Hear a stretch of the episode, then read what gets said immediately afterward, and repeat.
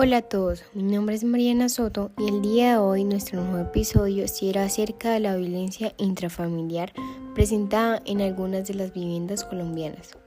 Pues si bien sabemos, es una problemática presentada frecuentemente en los hogares donde los miembros de la familia suelen tener problemas. Pero desafortunadamente se dejan llevar por la ira y por la tristeza y recurren a la violencia, lo que crea vulnerabilidad para las personas en especialmente a los niños que hay en casa, pues los traumas y las implicaciones que ésta lleva son notorias, afectando el futuro de ellos. Por lo que en el día de hoy hablaremos de un caso sucedido el 15 de marzo del 2021, donde un padre ataca con armas de fuego a su expareja sentimental, a su excuñado y a su ex suegra, por la custodia de un pequeño de 7 años.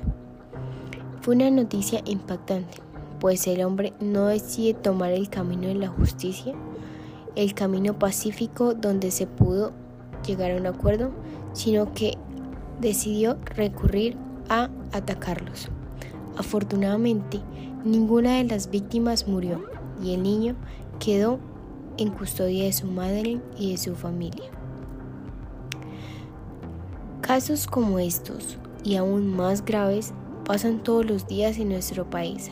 Más frecuentemente, esta violencia es presentada hacia las mujeres del hogar, pues el 53,1% de las mujeres mayores de 15 presentan este tipo de violencia.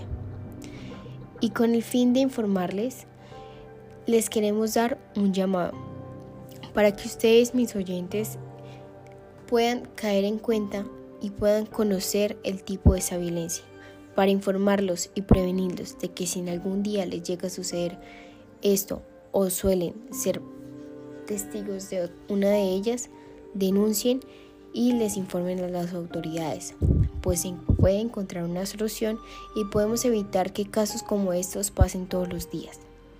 Es muy importante que todos trabajemos en ello, porque a pesar de que no es un tema muy notorio, es un tema de gran importancia, ya que se pone en riesgo la integridad de nosotros como sociedad. Y eso es todo por hoy. Realmente esperamos que les haya gustado, que les hayan llamado la atención y que en sí les haya concientizado un poco acerca de esta gran problemática. Eso es todo por hoy. Esperamos que sigan estando en sintonía. Muchas gracias por oírme.